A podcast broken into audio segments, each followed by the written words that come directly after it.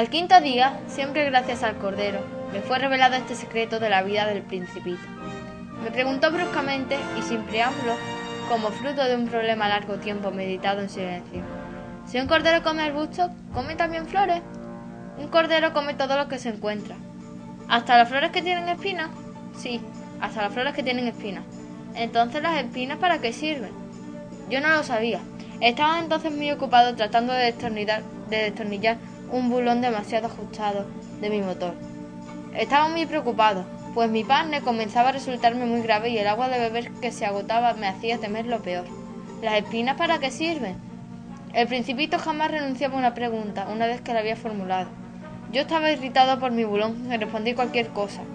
Las espinas no sirven para nada, son pura maldad de las flores. Oh, después de, de un silencio me largo, con cierto rencor. No te creo, las flores son débiles, son ingenuas, se defienden como pueden, se creen terribles con sus espinos. No respondí nada. En ese instante me decía, si este burón todavía resiste, lo haré saltar de un martillazo. El principito interrumpió de nuevo mis reflexiones. ¿Y tú? ¿Tú crees que las flores...? Pero no, pero no, yo no creo nada. Te contesté cualquier cosa, yo me ocupo de cosas serias. Me miró estupefacto, de cosas serias. Me veía con el martillo en la mano y dos dedos llenos negros de grasa, inclinados sobre un objeto que le parecía muy feo. Hablas como las personas mayores. Me avergonzó un poco, pero despiadado agregó. Confundes todo, mezclas todo. Estaba verdaderamente muy irritado. Sacudía al viento sus cabellos dorados. Conozco un planeta donde hay un señor carmesí. Jamás ha inspirado una flor, jamás ha mirado una estrella, jamás ha querido a nadie no ha hecho más que sumas y restas, y todo el día repite como tú. Soy un hombre serio, soy un hombre serio. Se infla de orgullo, pero no es un hombre, es un hongo. ¿Qué? Un hongo. El principito estaba ahora pálido de cólera.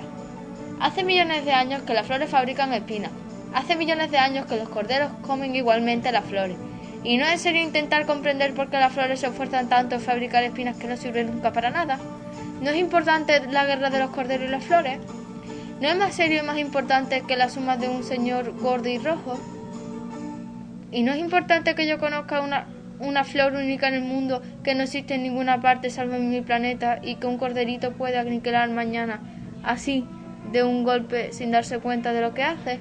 ¿Esto no es importante? Enrojeció y agregó, si alguien ama a una flor que de la que no existe más que un ejemplar entre los millones y millones de estrellas, es bastante para que sea feliz cuando miras a las estrellas se dice, mi flor está allí, en alguna parte. Y si el cordero come la flor, para como si bruscamente todas las estrellas se apagaran. ¿Y esto no es importante? No pude decir nada más. Estalló bruscamente en sollozo. La noche había caído. Yo estaba, yo había dejado mis herramientas. No me importaba ni el martillo, ni el bulón, ni la sed, ni la muerte. En una estrella, en un planeta, el mío, la Tierra, había un principito que necesitaba consuelo. Lo tomé en mis brazos, lo acuné, le dije, la flor a la que amas no, corre peligro. Dibujaré un bozal para tu cordero. Dibujaré una armadura para tu flor.